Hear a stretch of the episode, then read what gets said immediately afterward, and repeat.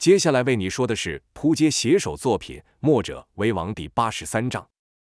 却说姚建轩与赵月华二人听捕鱼人说河水有异，心想很可能是蓝眼泪发挥作用，便沿河寻到了一间小庙，果然让他们找到了骗人的马半仙。更没有想到九黎四柱的闭眼神算李密也出现在此。李密听两人叫对方马半仙，便笑道：“这两人才不叫什么马半仙，他们可是大名鼎鼎的无赖兄弟马文强与马文豪。”说话时，李密以棒指人，原是才与姚赵交手的之人，乃弟弟马文强。就听马文强说道：“好用的招式一招就够，当年既能骗过你们这帮蠢蛋，用在这两小鬼身上自是受用。我倒是奇怪，你们两人是怎么找到我们的？我可是一点线索都没有留下。”姚冷哼一声回道：“若非提早发现被你换了假货，此刻我们恐怕还高高兴兴在回去的路上呢。”马文强奇道。那夜明珠就算与真的蓝眼泪放在一起，也难辨真假。你们是如何识破的？姚学当时马半仙对他们说的话，说道：“这件事世上只有三个人知道，你想知道吗？”马文强知道姚故意在学自己说话，便不回答。见对方不接话，姚只好自己说下去：“不想知道啊，也好，毕竟你智力有限，说了也是白说。”马文豪想了想后，将眼神飘向了角落那四人，说道。一定是你们几个暗中做了什么手脚，让人给跟上了。该死的奴隶！那四人赶忙道：“大人，没有啊，我们不敢了。再说，我们几人能做什么手脚？”马文豪阴恻恻地说：“我就说奇怪，好不容易有机会摆脱奴隶的身份，却假惺惺地说什么不想。可恶啊！连我也差点被你们给骗了。”姚说道：“好你个马屁仙，自己没本事就别赖旁人。我最瞧不起像你这种牵拖的家伙。”还什么马氏兄弟？我看你们应该改名叫马屁兄弟。姚原本也生那四人的气，认为他们是帮凶，但刚听马文豪与四人的对话，才知道他们也是身不由己，侠义心肠一起，反而帮他们说话。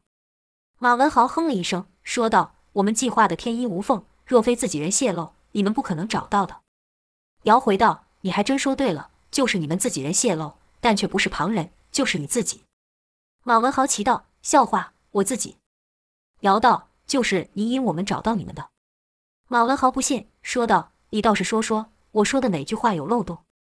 姚心想：这蓝眼泪的奥妙处，我哪能和你说？便只是冲着马氏兄弟冷笑，让他们一时间摸不着头绪。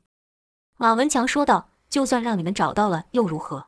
宝物既落入了我们手中，你们要想再夺回去是不可能的。”赵字宝物被偷换掉后，始终憋着一股气。此时听到马文强自大之言，便骂道。我就看看你有什么本领，敢从我手上把东宝物偷去！说罢，举剑就朝马文强刺去。马文强向后跃，避开赵这一剑的同时，发出一阵尖锐刺耳响声。再看马文强，其双手多了一把宝剑，剑身是通体透黑，两把黑剑将赵月华的白月剑给咬住。跟着就看马文强一个闪身，两剑一上一下，顺着赵的宝剑刺了上来，速度极快。可在马文强动手之时，姚也动手了。黑日刀也顺着赵的宝剑削下，就听到一声响，马文强被姚震退了去。马氏兄弟以双剑著名，剑招甚是刁钻，知道姚劲力比他强，便不打算与姚硬碰，是奋出两剑刺向姚赵。可待两人举刀剑要挡时，马文强的剑于中途变招，就看他将双剑相交，又发出一阵刺耳声响，那道声音居然朝梁子攻来。这便是马氏兄弟的绝招凤鸣，声音原是无形之物。但在马氏兄弟独特的武功下，声音变成了有形的物体，似剑气而非剑气。姚赵两人大惊，心想：这什么招式？这能挡得住吗？念头刚闪过，凤鸣就袭来了。两人不清楚此招的虚实，便各展身法向后退去。马文强哪容两人跑走，立刻追了上去。三人就从屋里打到了屋外。李密提醒道：“你们小心，这家伙武功不高，但怪招层出不穷。”可马文强的剑招再奇怪，在姚赵两人全力闪避下，哪打得中呢？马文强连出几招落空后，便说道：“刚才不是还说要称称我有几两重了？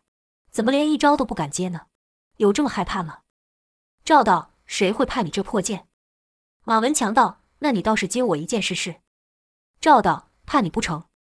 马文强又使出一道凤鸣，赵这次还真不闪了。举白月剑踢去，可宝剑再锋利，又怎么能挡得住无形的声音呢？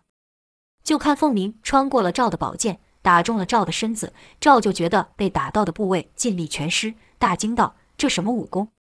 马文强哪容得赵喘气，立刻急冲上前，贼笑道：“我们的独门武功，连九黎四柱也破不了。你这小妮子不知天高地厚，认命来吧。”眼看近招来袭，赵想闪却使不上力。马文强心想：这下先料理掉一个了。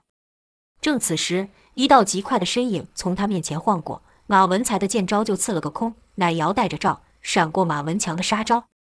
适才见赵被机要与马文强正面交手，姚本想制止，但也想知道这凤鸣有什么厉害之处，便暗中运足了气。若见赵有闪失，便立刻出手救人。姚扶着赵问道：“怎么回事？”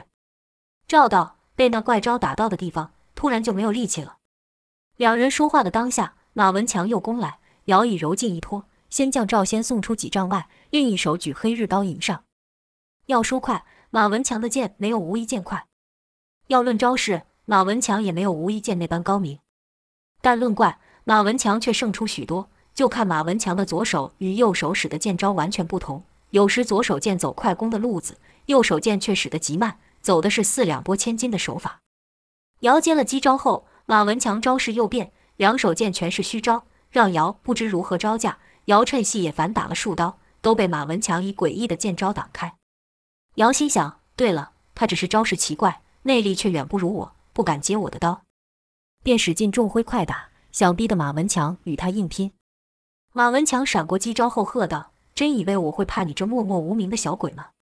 说着，居然正面朝姚冲去。就看马文强就将双剑相击，一道凤鸣朝姚攻去，姚避无可避，凤鸣穿身而过，姚就感到运足的劲突然散了去，那刚猛力中的一刀无力地停在半空中。马文强自不会放过这个机会，一剑朝姚刺出，另一剑却是朝恢复过来相助的赵刺去。屋外打得激烈，屋内则是马文豪对上李密。马文豪道：“当年你们几人都拦不住我们，这结果今日也不会变。”李密道：“未必，未必，士别三日都刮目相看，更何况我们一别数年，现在也不仅仅是宝物的事了，当年的账也该清一清了。”语毕，李密将五色棒横于前。马文豪知道李密厉害。不敢有所保留，立刻取出双剑。此两剑与马文强的不同，马文豪的剑是金光四射，可两人却是谁也不先出手。马文豪道：“怎么，光站在这边是分不出个高下的？”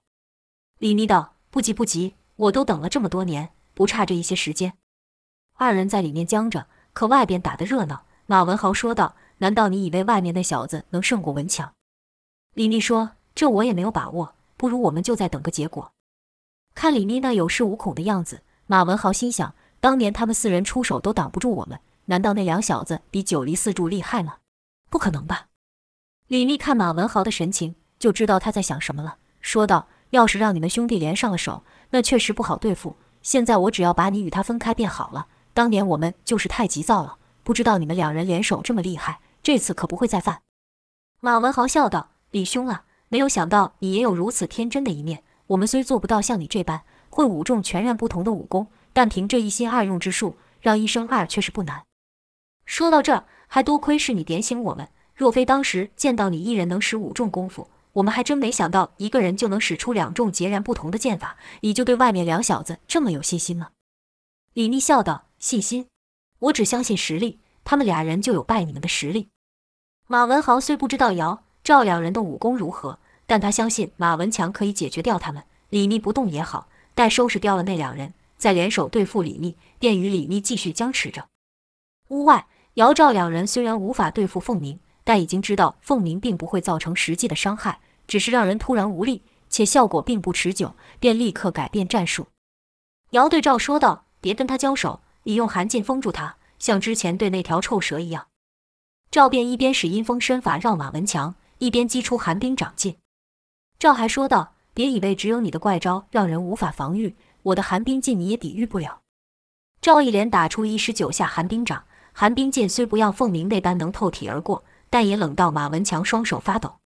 就在马文强动作变慢的时候，姚的黑日刀就猛砍而来，当的一声响，马文强被震退数丈，差点连宝剑都要脱手。马文强刚一运气，想要驱除手上寒劲时，一股凌厉的刀气袭来。马文强抬头一看。就看姚的黑日刀已离自己不到一尺，马文才赶忙举剑抵挡，就听枪一声爆响，马文才被震得两剑离手。好在他反应快，赶忙伸手将剑接回。正此时，姚一个回身，第二刀以更快、更猛的力道袭来，这正是姚所学的斩天三式。马文强知道自己接不住这刀，身形一晃，就看姚的刀劈中了马文强，但姚却一点击中的感觉都没有，像是打到了空气。眼前突然又多了一个马文强，刚才姚砍到的只是个残影。而后就听到一连串短促的刺耳声响，是马文强连使出凤鸣，打中姚所发。如此，姚的斩天三式就被破了，而且一时间还动不了。马文强道：“仗着有点内力，便以为能赢过我，不知好歹。”说罢，两剑快速地刺向姚的胸口。此时，马文强的身后有人叫道：“给我住手！”且携带了凛冽寒气袭来。马文强这剑若继续刺下去，那自己肯定也会中招，只好立刻弯腰避过。再起身时，姚已被赵给救走。赵说道：“你干什么？刚不是才说不要正面与他接招吗？”姚道：“我哪想得到他连我的斩天三式也能避开？这家伙果然跟李秘书说的一样，怪招层出不穷。”赵也道：“没有想到他除了那招双剑相击后发出的怪声外，还有其他阴招。”马文强是哈哈大笑：“两个小兔崽子，前面话不是说得很满了？我这才出两招，你们就招架不住了。”赵哼了一声，说道：“你别得意太早，我的寒冰劲你也没办法对付。”马文强一听，心想：这话说的倒是不假，但嘴上哪承认，回道：“你要进入我剑围之内，你这手就没有了。我看你到时还怎么使那寒冰劲。”赵这次就没有像第一次一样被击出手，而是对姚说：“刚才我们一联手攻击，他就没有办法对付了。我们只要继续这样就好，这样他不论再使什么破招都不管用。”姚点了点头，站起了身。这时他被凤鸣打到的部位已经恢复过来，说道：“那你继续使出寒劲，在他剑眉外封住他的行动。我想这样他那奇怪的身法也会有影响。到时我再伺机给他一下，不把他那两把破剑打断不算完。”姚下山后遇到的敌人都是劲敌，论招式恶心，以殷万清为首；论内劲强悍，以杨无惧第一。说到剑法，自然以无一剑为先。这些他败了都说得过去。但眼前这个马文才，内力平平，剑招也非十分惊奇，但自己加上赵月华，却两次差点丧命在他的剑下，让姚哪里会服气？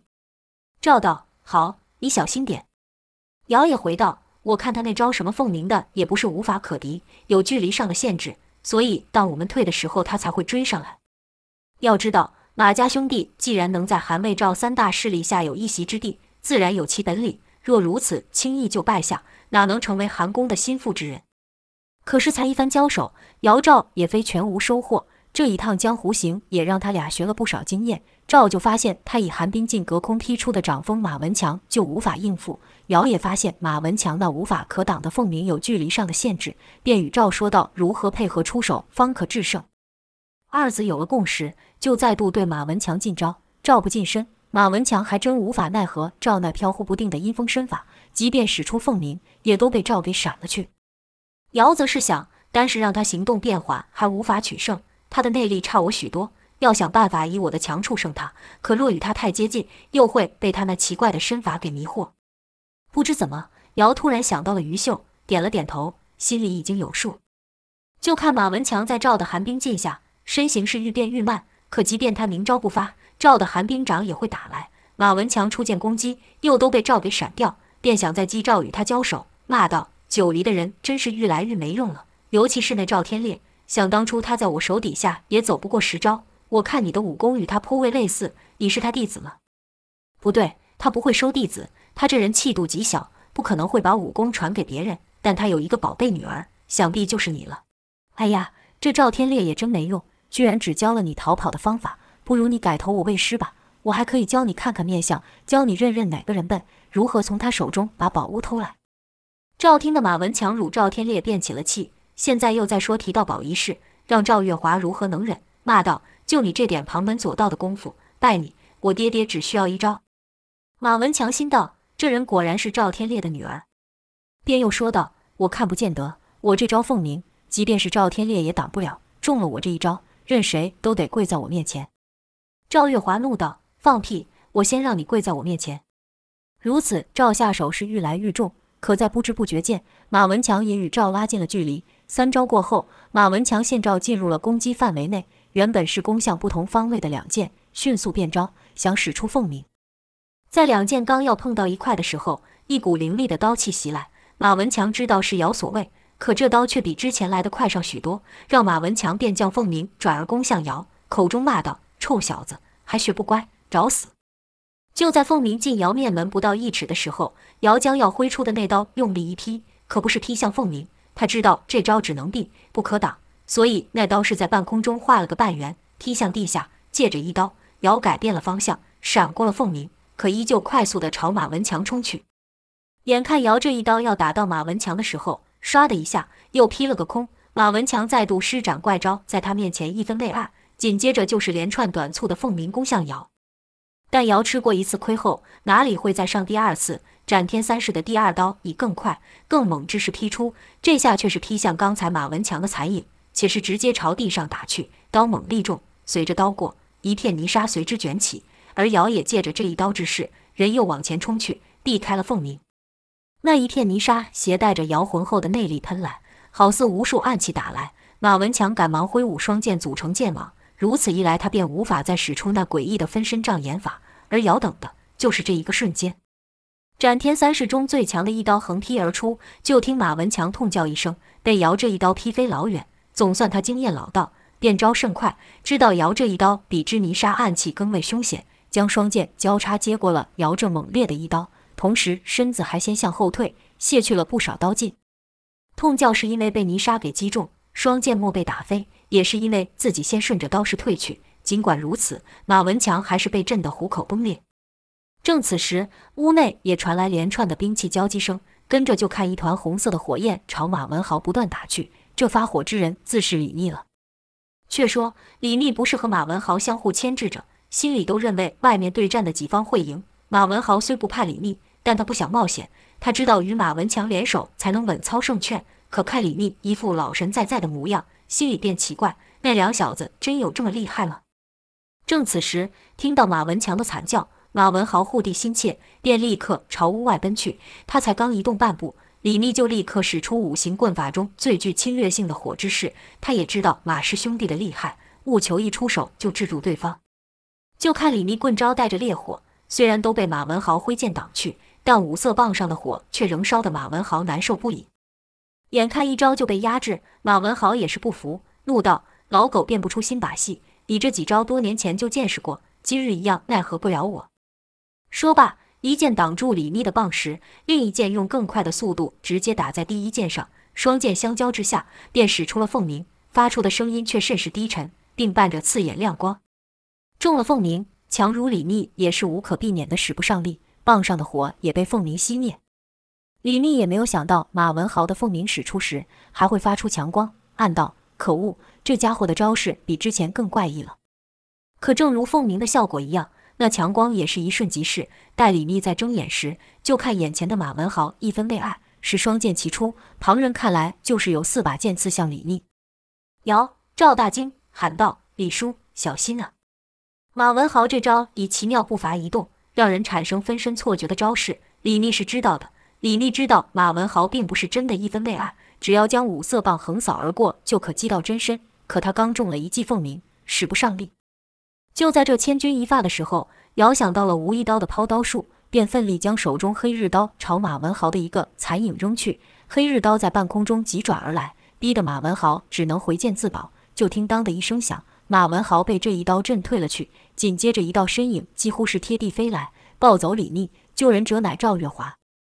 姚则是继续朝马文豪的方向奔去，于半空中接到黑日刀后，便绕着马文豪连环重踢。就看姚从不同的方位踢来。且是一踢就退，姚的攻击劲力极大，马文豪不得不防。当马文豪想反击时，姚早就不在原本的位置上。马文豪知道这样，即便使出凤鸣也打不中对方。他的分身术也不像随风子那般，是快到人真的不在原地。马氏兄弟的分身术只是一个障眼法，且只在对手面前一丈的距离内有效，正如他们的绝招凤鸣般，有距离上的限制。李密有姚、赵两人帮手，马文豪也有马文强帮手。姚以追月不中的众星拱月，不断移动位置来对付马文豪，想以此招就将马文豪给败了。却听李密与赵同事叫道：“小心身后！”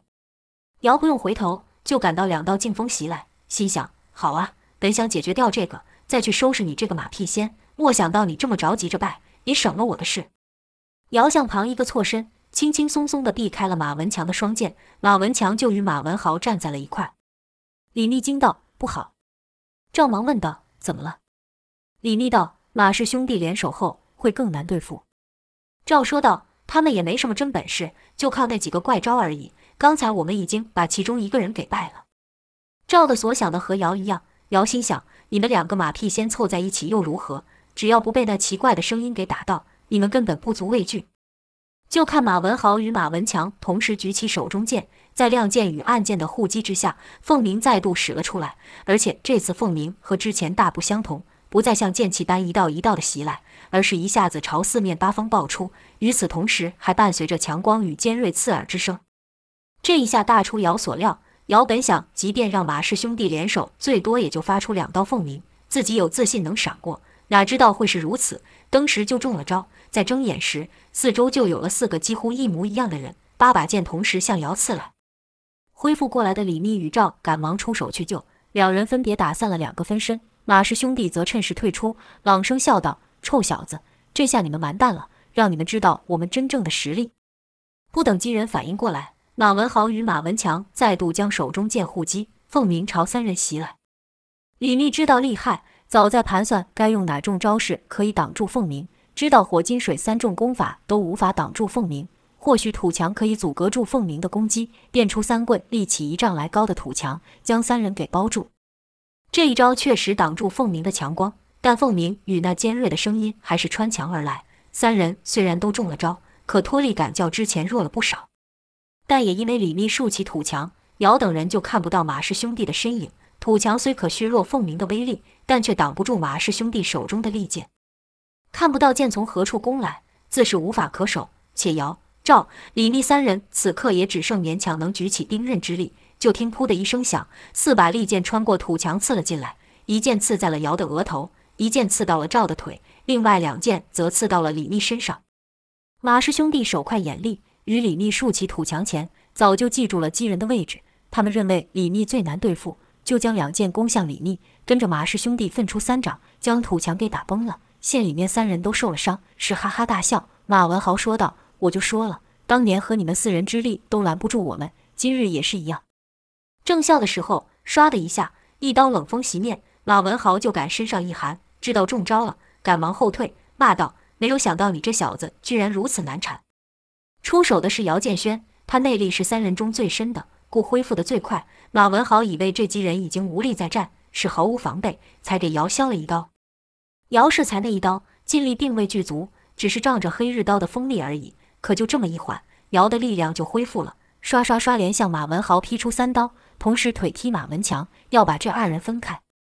马文强受了一脚，果然被震退了去。可马文豪就没有这么幸运了。姚下定决心要一鼓作气将一人先败了，故一刀快过一刀，一刀重过一刀。不过五下，就快将马文豪打得虎口崩裂。但马文豪知道，不管如何，他都不能失了手上的剑，忍着痛，就是不松手。姚喝道：“好家伙，还真能挺！我看你还能挨我几刀。”姚这下改以双手握刀，猛力劈下，就听“砰”的一声闷响，这一下居然将马文豪整个人打到了地上，反弹而起。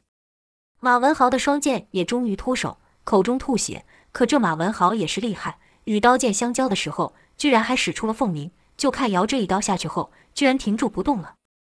马文豪自不会放过这个好机会，虽然手中没有剑，但他也能杀人。就看他将五指并拢，直戳向姚的心窝，同时说道：“臭小子，这下你完蛋了！”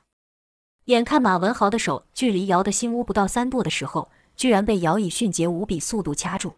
原来姚一直提防着马文豪使凤鸣，现马文豪将双剑相交，就先向旁避了开那夺命的杀招。凤鸣产生的强光也让马文豪看不清姚有没有中招。待强光消散后，现姚一动不动，马文豪就以为姚被凤鸣打中了，欣喜之下就直接朝姚攻了过来。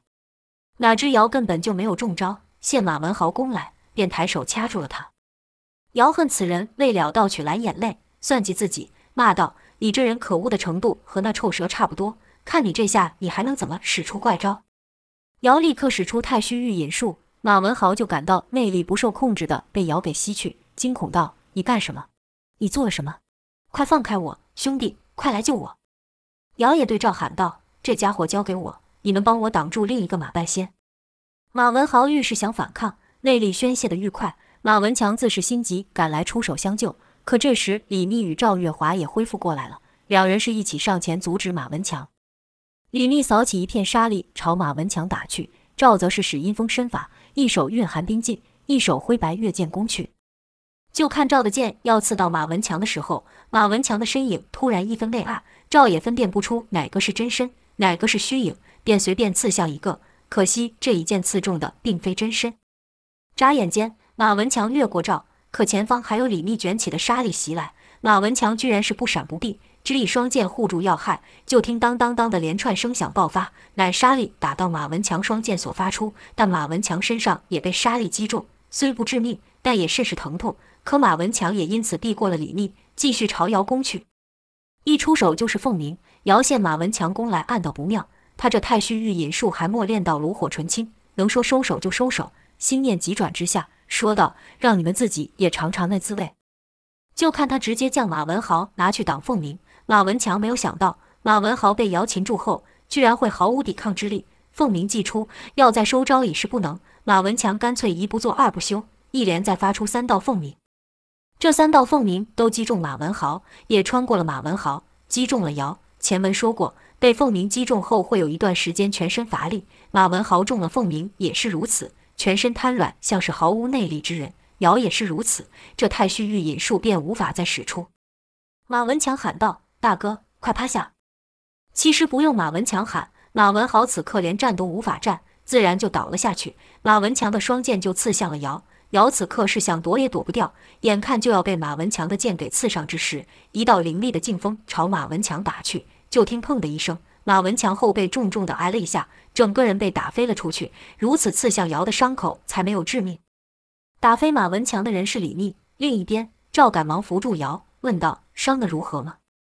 姚此时身体还未恢复，但还是笑道：“就凭他，想要败我还差得远呢。”另一边，李密也不会给马文强喘息的机会，追上去就是一轮猛攻。马文强挥着双剑，也是使出全力接招。马文强的功夫虽然不是顶尖。但双剑的招式也颇有独到之处，并不差于李密。李密的几番快攻都被马文强给挡住。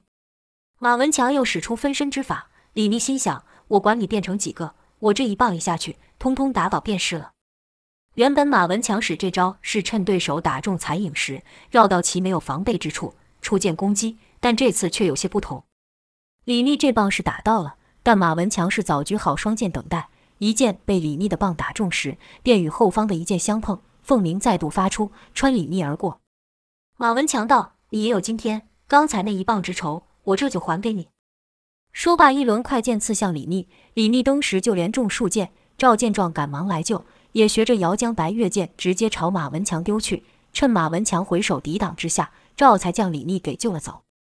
李密此时身中数剑，衣服是一片血红。赵怒道：“叔，你等我帮你报仇。”赵正要起身，却被李密给拉住。李密摇了摇头，说道：“虽然他只剩下一个人，但还是要小心。”赵点了点头，说道：“放心吧，我一定不会让他好过。”这时，姚也恢复过来，对李密说道：“我们已经拜过他一次，这次要让我抓到，我一定让他武功尽失，看他还要如何使诈。”姚、赵两人互看一眼后，姚说道：“和开始一样攻他。”赵点了点头，说道：“这一下。”你可得确保他再也起不来。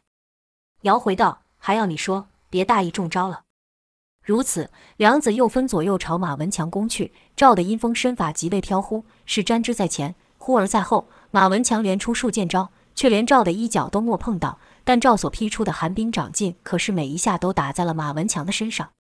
马文强就觉得四肢愈来愈不听使唤，连想使出分身之法都做不到。姚看准时间，立刻飞身而上。姚的斩天三式配合着追月步使出，威力虽然不如杨无惧，但速度却快上杨无惧几倍。马文强只见姚身影一消，便来到了面前，根本来不及使出凤鸣，就听到一声响，姚这一刀便将马文强的双剑给震飞。跟着姚居然使出拳脚，就听砰砰砰数声闷响，乃姚的重拳打在马文强身上所发。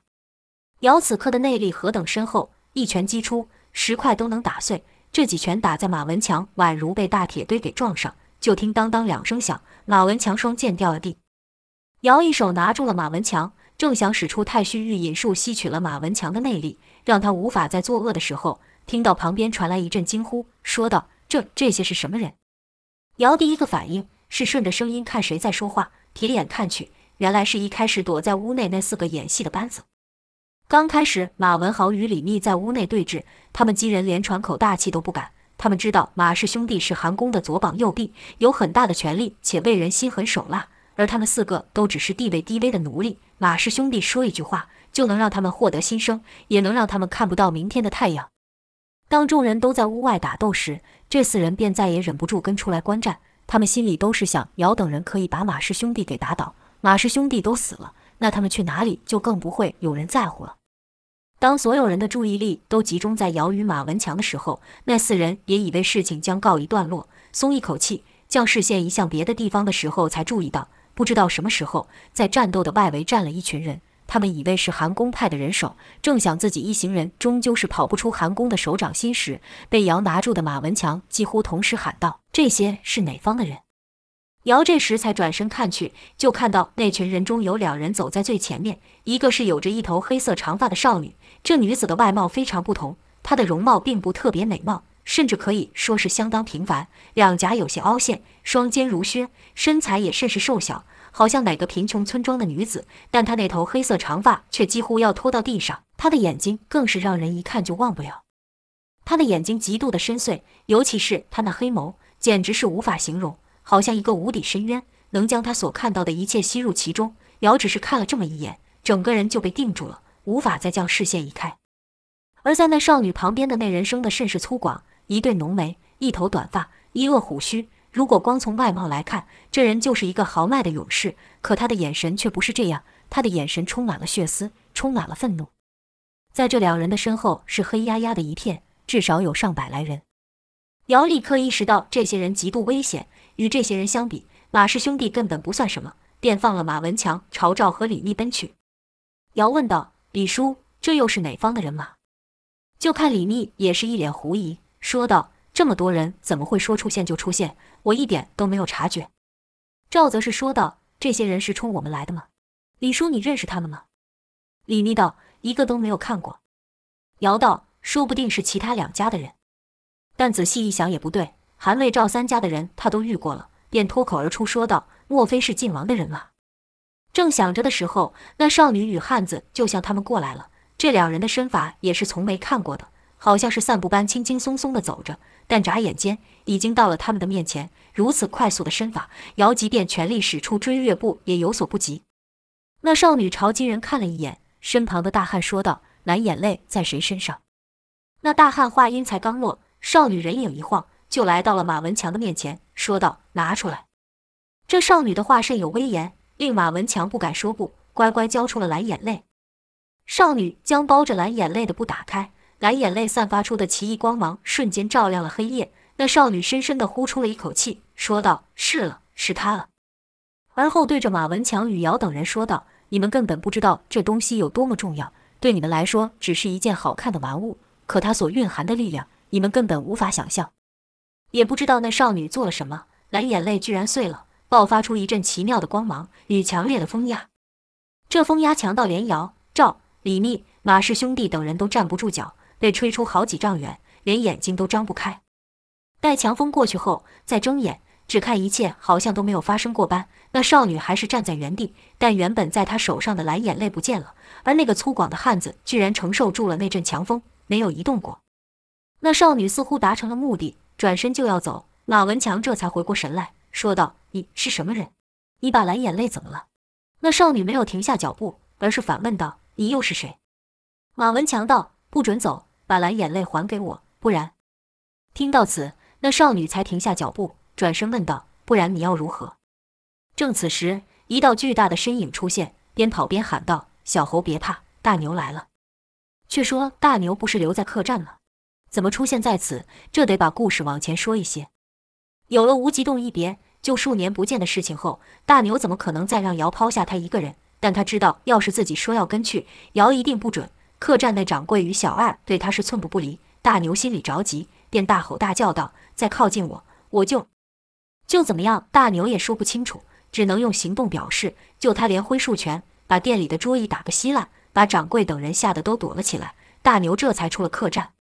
出了客栈后，也不知道要去哪里找姚赵两人。晃了一会，刚好看到那姚赵跟踪的两小童跑出来。大牛认得其中一人，正在犹豫要不要上前去问两小童时，姚赵两人就从他上头飞了过去。如此，大牛便跟上了两人，且怕被发现，始终隔着好长一段距离。跟到渔村时，看到许多许多鱼儿自己游到篓内，大牛觉得新奇，就忍不住留下来看了许久。听得渔夫高兴的欢呼声，使大牛一时忘记了要追姚的事。待蓝眼泪从水中被取出，鱼儿恢复正常时，大牛才又想起此事，急得他直喊喊：“糟糕，糟糕！”捕鱼的人就问大牛怎么回事，大牛着急说道：“小猴不见了，小猴又跑不见了。”由于他说话不清楚，渔人费了好一番劲才知道大牛口中的小猴并不是猴子，而是人，便想起了姚赵两人，给大牛指了个方向，刚说。他们好像往那去了，大牛才赶了过来。待他到时，姚赵等人已经打败了马氏兄弟。神秘的少女与其身后一行人也出现了。大牛跑来后，不分青红皂白的朝那汉子打去，吼道：“大牛来帮你们了！”吼声如雷，拳重如石。姚赵忙喊道：“大牛，不要！”那汉子见大牛突然朝他攻来，也不惊慌，抬手就接过了大牛的拳。就听一声闷响。那汉子被大牛推出了好几尺，可姿势不变，一手还是抓着大牛的拳。大牛也不怕，又是一拳打出。那汉子伸出一掌便接过此拳。大牛的厉害，姚赵两人是知道的。如此猛烈的拳头，居然被那汉子轻轻松松的接过，两人不由得互看了一眼，都想这些人到底是什么人。